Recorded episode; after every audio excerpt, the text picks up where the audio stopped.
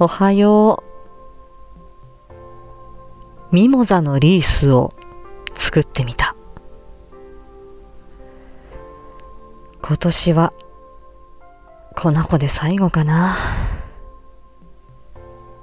葉も花もわさわさしているので、くるくる巻くだけで簡単に作れちゃう。触って手を使って何かを作ることは